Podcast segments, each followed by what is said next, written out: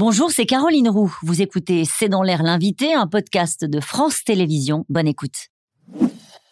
Bonsoir à toutes et à tous. Bienvenue dans C'est dans l'air. Mon invité ce soir est Vincent Nouzil. Bonsoir. Bonsoir. Euh, vous êtes journaliste d'investigation indépendant. Vous êtes aussi réalisateur. Et votre nouveau livre, Le côté obscur de la force, enquête sur les dérives du ministère de l'Intérieur et de sa police, audition Flammarion, sort aujourd'hui.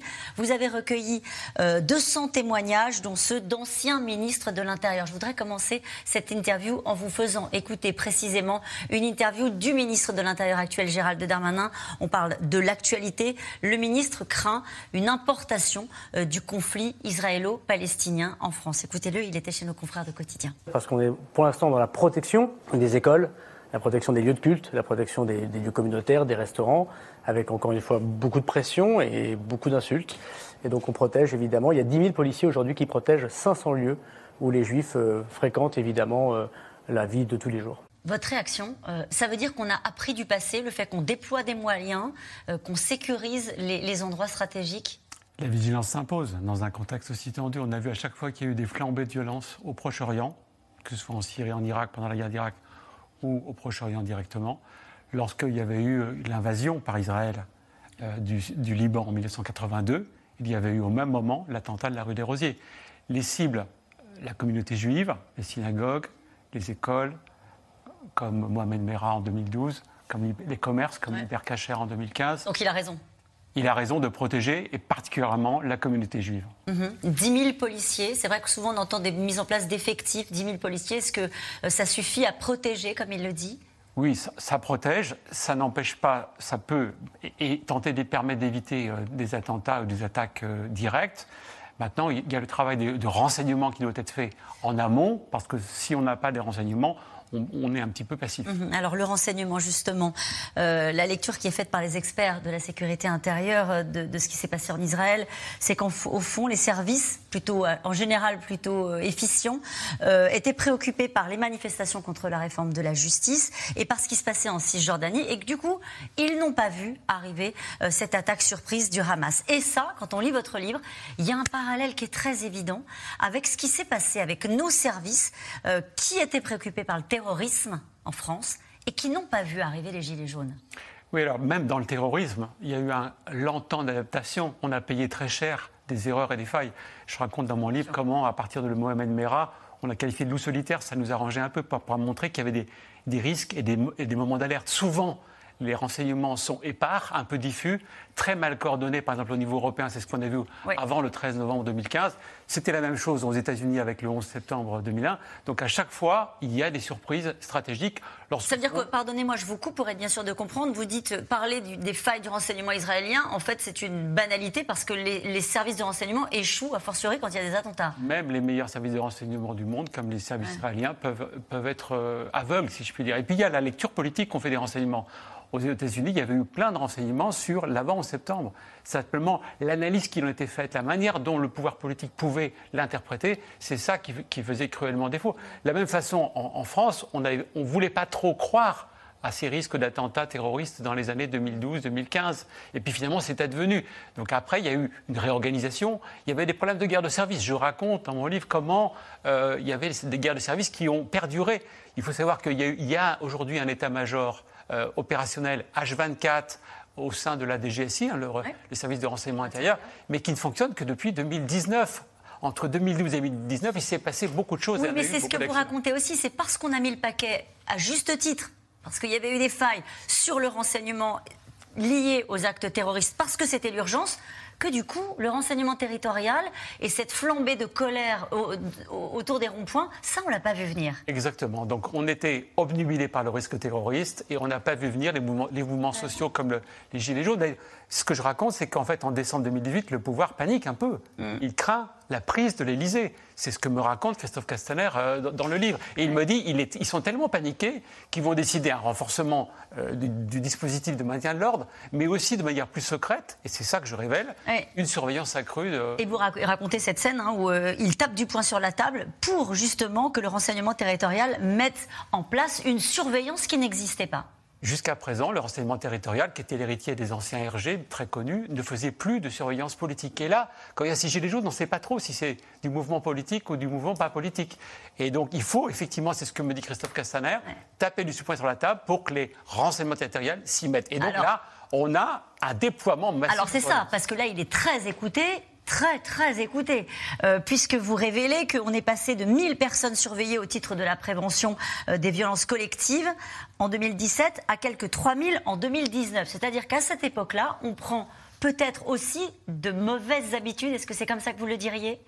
On peut penser que dans l'urgence, un certain nombre de, mécanismes de contrôle n'ont pas bien fonctionné. ils, ont paniqué. Et donc le, vendredi soir, il y avait un afflux des demandes des services de renseignement pour écouter et géolocaliser. Et ça a, été, fait dans l'urgence avec un quasi-accord systématique de toutes les demandes, de tous les profils.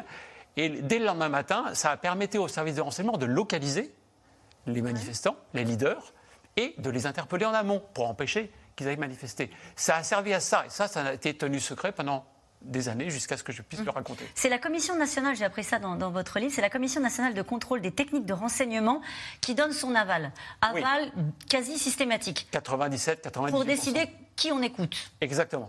Qui on écoute, mais il n'y a pas que les écoutes. Il y a la géolocalisation, il y a la pose de balises, il y a la pose de caméras, il y a l'intrusion informatique. Tout ça a été légalisé, si je puis dire, euh, par une loi en juillet 2015 qui, était liée au terrorisme.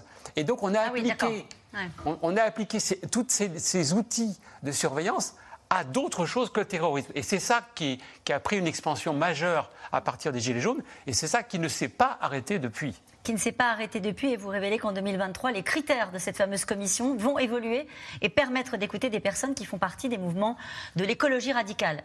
Alors ça, c'est quand même une information très importante, c'est que depuis début 2023, c'est le président de la commission, de cette commission, qui me, le, qui, me le, qui me le confirme. Les critères ont été élargis afin de cibler des gens qui sont susceptibles de commettre des violences, euh, par exemple, contre des biens. Avant, par exemple, les soulèvements de la, terre, les soulèvements de la terre, extinction en on n'était pas surveillés, ne pouvaient pas être écoutés. Depuis début de l'année, avec l'aval du ministère, c'est possible. Il n'y a pas de marche arrière possible Là, c'est difficile. C'est un outil, euh, au, final, qui est utilisé de manière maintenant. Ce qu'on me dit, c'est que les services ne peuvent plus s'en passer. Voilà, c'est ça. c'est ça. Euh, dans, dans, votre livre, on revient sur euh, un des aspects qu'on a beaucoup d'ailleurs commenté dans, dans C'est dans l'air très régulièrement, la stratégie du maintien de l'ordre. Vous racontez cette scène où Emmanuel Macron, le 3 décembre, dit à son ministre de l'Intérieur Débrouillez-vous comme vous voulez, mais je ne veux plus voir cela. Il avait vu des images de violence liées aux Gilets jaunes. Ça se passait tous les samedis sur les Champs-Élysées. et au fond, c'est une nouvelle stratégie de maintien de l'ordre qui est née de cette, de cette période-là, euh, qui a un nom, hein, choc et percussion. Oui, on dit qu'on va, au lieu d'avoir des forces statiques pour en gros garder l'Élysée, les lieux de pouvoir, et des, des, CRS qui restent le long des manifestations sans intervenir, dès le 8 décembre, donc la manif suivante, après le saccage de l'Arc de Triomphe. On se souvient de cette image choc. Euh, c'est pour ça qu'Emmanuel Macron dit je ne veux plus voir ça. Donc ils vont renforcer le dispositif de, CRS, ils vont leur donner des ordres pour aller chercher les manifestants et les, les fauteurs de troubles, interpeller, interpeller, interpeller, disent-ils. Je cite notamment un, un, rapport, une réunion dans lequel ils disent si quelqu'un a une mauvaise gueule, allez le chercher. C'est presque du délit de faciès, qui est quasiment, on donne aux Des interpellations préventives. Des interpellations en amont des manifestations, de manière à éviter que les gens s'y rendent. Ça a marché? Et ça, ça, a marché. Je veux dire, ça a marché dans le sens, si on se met du côté de ceux qui voulaient maintenir l'ordre à l'époque et qui ont mis en place cette stratégie-là, si on voit ce qui s'est passé au moment des émeutes, on lit aussi dans votre livre, ils sont contents de dire que ça a duré quatre jours, on a fait une démonstration de force et c'est fini. Voilà, donc on a sorti les drones, on a sorti les blindés, on a sorti les lanceurs d'eau, on a sorti maintenant une compagnie spéciale que, le ministre a créée qui s'appelle la CRS 8. C'est un peu la compagnie d'Armanin, si vous voulez. C'est une compagnie spéciale de CRS où il y a 200 personnes qui l'envoient un peu euh, dès qu'il y a des émeutes ou un début d'incendie. Alors moi, je révèle dans mon livre que c'est un peu, ils arrivent souvent après la bataille et que c'est surtout de la communication des ministres. Pour les gens qui nous regardent, c'est pas un livre anti-flic. Hein? Non. Parce que vous dites au fond qu'ils sont aussi soumis à une extrême violence. Il faut, il faut dire, je révèle dans mon livre des chiffres importants, environ 70 000 gendarmes et policiers font, l'objet de violences physiques et verbales chaque année. Sur ces 70 000, il y en a 9 000 qui sont blessés. Ça fait plus de 20 par jour. On ne peut pas nier ce phénomène de la violence contre eux. Ils sont submergés, ils sont malmenés. Et le pire, c'est qu'ils ont souvent le sentiment d'être seuls à tenir la baraque, si je puis hmm. dire. Et à tenir le pouvoir et à protéger le pouvoir. Et c'est ça qui pose problème. Merci beaucoup Vincent Nouzil pour ce livre euh, qui sort aujourd'hui, hein, je le rappelle, Le côté obscur de la force enquête sur les dérives du ministère de l'Intérieur et de sa police. Merci à vous. Nous allons revenir sur l'actualité euh, de ces derniers jours. Israël, comment répondre à l'horreur? À tout de suite. Merci d'avoir écouté C'est dans l'air. Comme vous le savez, vous pouvez désormais écouter l'intégrale, mais aussi l'invité ou vos questions à nos experts. Tous ces podcasts sont disponibles gratuitement sur toutes les plateformes de streaming audio. Et pour le replay vidéo, c'est sur France.tv, bien évidemment. À bientôt.